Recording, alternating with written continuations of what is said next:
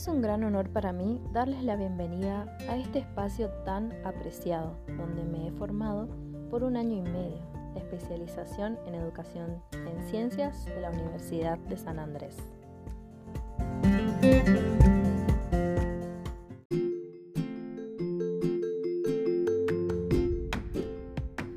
Queridos colegas, hace un año atrás espiaba por la ventana la primera corte y anhelaba tanto que llegara el día en que finalmente sea especialista en ciencias.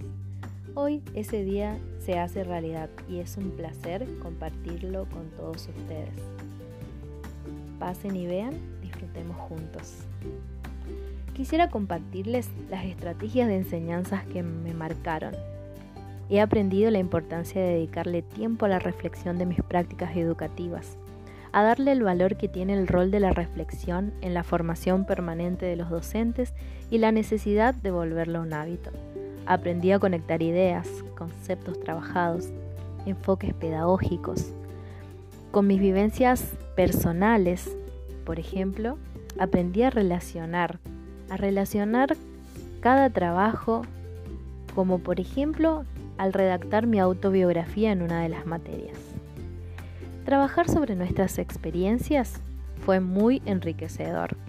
Comprender que podemos aplicar lo aprendido, revisar, cambiar cosas, verificar las etapas de una clase al volver a planificarlas y sobre todo inspirarnos en los autores maravillosos que nos invitan a potenciar las mismas.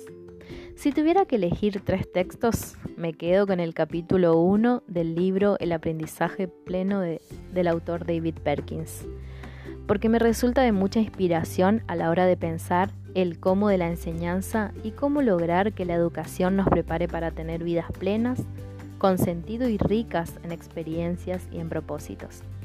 También me llevo un texto que más que eso sirve como un espejo para mirarnos hacia adentro y empatizar con el autor. El texto es de Seymour Papert y se llama Los engranajes de mi infancia, con el que me sentí muy identificada, sobre todo por mi gusto por la programación y las TICs. Algunos libros que me acompañaron en casi todas las materias fueron el de la aventura de enseñar ciencias naturales, de Furman y Podestad, La ciencia en el aula de Gabriel Guelón y otros, y Cómo mejorar la evaluación en el aula de Pedro Ravela y otros. Siempre digo que estos libros los tienen que tener todos los profes de biología como referencia. Tienen casos, teorías, actividades y muchas más herramientas para potenciar las aulas.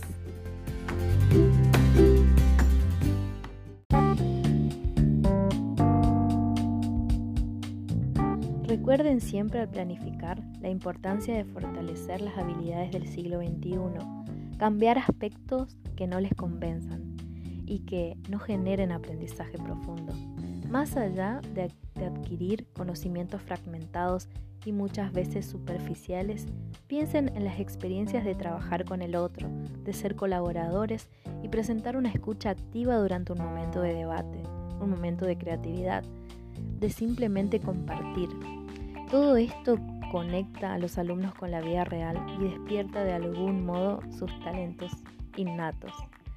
Todos estos vínculos los aprendí en la especialización y los relacioné con mi práctica docente. Ahora siempre me pregunto, ¿cómo hacemos para enseñar la naturaleza de las ciencias? ¿Qué quiero que los alumnos aprendan? ¿Cuáles son los conocimientos que valen la pena que aprendan para la vida?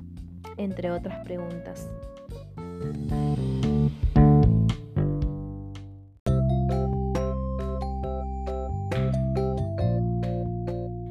Se preocupen, van a ir encontrando esas respuestas a lo largo de cada materia y a medida que vayan leyendo a los autores y a los profes en las clases.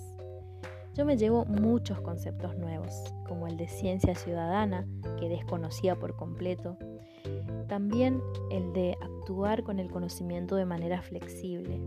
En palabras de Perkins, la comprensión es la capacidad de actuar con el conocimiento de manera flexible, sentirlo como propio, transferirlo a situaciones nuevas, ser capaces de ponerlo en juego en múltiples contextos. Otro gran concepto aprendido. el de desarrollo sustentable y la importancia de entenderlo como una construcción colectiva, la popularización y todos sus derivados en la ciencia. Así puedo seguir nombrando muchos conceptos, pero este podcast sería muy largo y también quiero invitarlos a ustedes a descubrir cada etapa, a asomarse a la ventana sin miedo, a organizar sus tiempos para poder disfrutar de la cursada y a desafiarse en cada una de las materias. Me quedo con el título Profes y científicos o científicas, pero sobre todo profes, que buscan encontrar soluciones y llevarlo mejor a las aulas, más aún en contextos difíciles, donde se nos plantean tantos desafíos cambiantes, como dice Blechmar más allá del desgaste, del estrés o de las tensiones que se supone la existencia de problemas en la escena organizacional, ellos son el testimonio de lo real.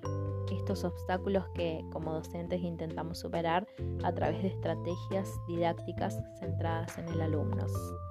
Esos obstáculos son grandes desafíos. Bienvenidos.